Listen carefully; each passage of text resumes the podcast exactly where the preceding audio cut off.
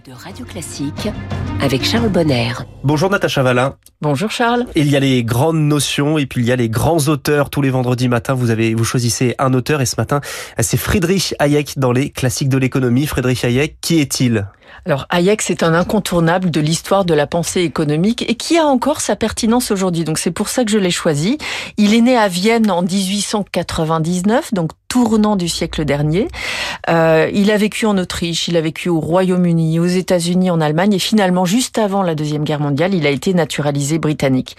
Lui, il a travaillé beaucoup dans le domaine de l'économie de l'information. Il a, il, a fait plein de choses finalement. C'est encore un de ces économistes qui est euh, très éclectique, qui s'est intéressé à l'économie, mais s'est aussi intéressé au droit, à la psychologie, à la philosophie, à la science politique, des choses, des éléments qui aujourd'hui reviennent comme nourriture pour les théories économiques. Donc il a été très intéressant parce que toute cette approche multidisciplinaire, il nous permet de, de, de, de l'employer aujourd'hui. Alors et bien sûr, j'allais dire bien sûr, il a reçu le, le prix Nobel en 1974. Euh, alors pourquoi il a reçu le prix Nobel? Il a fait plein de choses différentes, mais, mais il l'a fait euh, dans la théorie de la monnaie et des fluctuations économiques pour son analyse de l'interdépendance des phénomènes économiques, sociaux et institutionnels le statut de la banque centrale, euh, des phénomènes sociaux et l'économie. Donc ça, c'était à l'époque, c'était quand même suffisamment novateur pour qu'on gagne le prix Nobel avec ça. Avec le recul aujourd'hui, les thèmes principaux de, de sa recherche, sur quoi cite-t-on aujourd'hui Friedrich Hayek Alors sur ces questions monétaires, sur la question des crises économiques, il a beaucoup beaucoup travaillé sur euh, le libéralisme, la liberté apparaît dans le titre de nombreux de ses ouvrages. Dans ses ouvrages, dans sa première période, si je, si je puis dire, euh, on a la route de la servitude qui dit servitude dit liberté, 1944. Euh, dans cet ouvrage-là, il parle de l'interventionnisme de l'État. Pour lui, l'État, euh, c'est pas une bonne chose qui mette son nez dans trop de, de, de domaines. Et pour lui, plus on a d'États dans des sphères diverses de, de l'économie et de la société, plus les libertés individuelles s'en trouvent contraintes. Et donc, ça peut aussi amener à une forme politique qui est la forme du totalitarisme, à la servitude des, des peuples. Donc, c'était quand même un sacré libéral pour l'époque.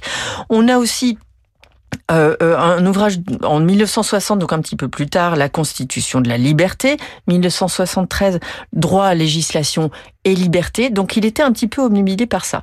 Et puis dans un deuxième temps, alors on a 1976, c'est plus les théories qu'on utilise aujourd'hui. Euh, il, a regardé la concurrence entre les monnaies. Il avait déjà une vision un petit peu holistique, comme on, dirait aujourd'hui, du système monétaire international. Et pour lui, euh, il, aurait bien aimé que les individus et les entreprises aient le choix de leur monnaie, ce qu'il appelle le libre arbitre monétaire. Alors autant vous dire que les banquiers centraux ne l'aiment pas trop parce que pour lui, la Banque centrale est totalement illégitime. Ça donne un monopole à l'État pour l'émission de la monnaie fiduciaire, qui est un pouvoir énorme. Et selon lui, ça permet, c'est une sorte de façon détournée pour permettre à l'État de faire une planification économique mmh. et donc encore une fois de contraindre ces fameuses libertés. Donc finalement, quelle que soit la façon dont il prend l'angle, il en revient toujours là. Et alors ça, ce sont des des, des, théories qui ont, dans une certaine mesure, un peu vieilli, mais dans une autre, si vous pensez à la question des monnaies euh, euh, des, des, monnaies diverses, c'est très très proche de ce qu'on a comme débat autour des crypto-monnaies.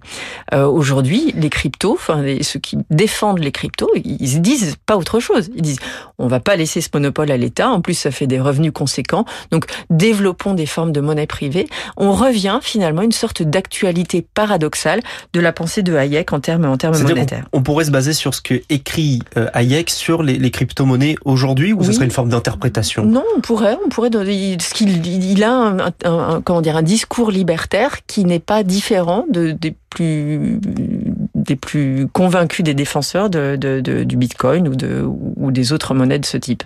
Merci beaucoup, Natacha Valla. Votre portrait ce matin, c'était Friedrich Hayek et c'est à réécouter en podcast sur Radio Classique.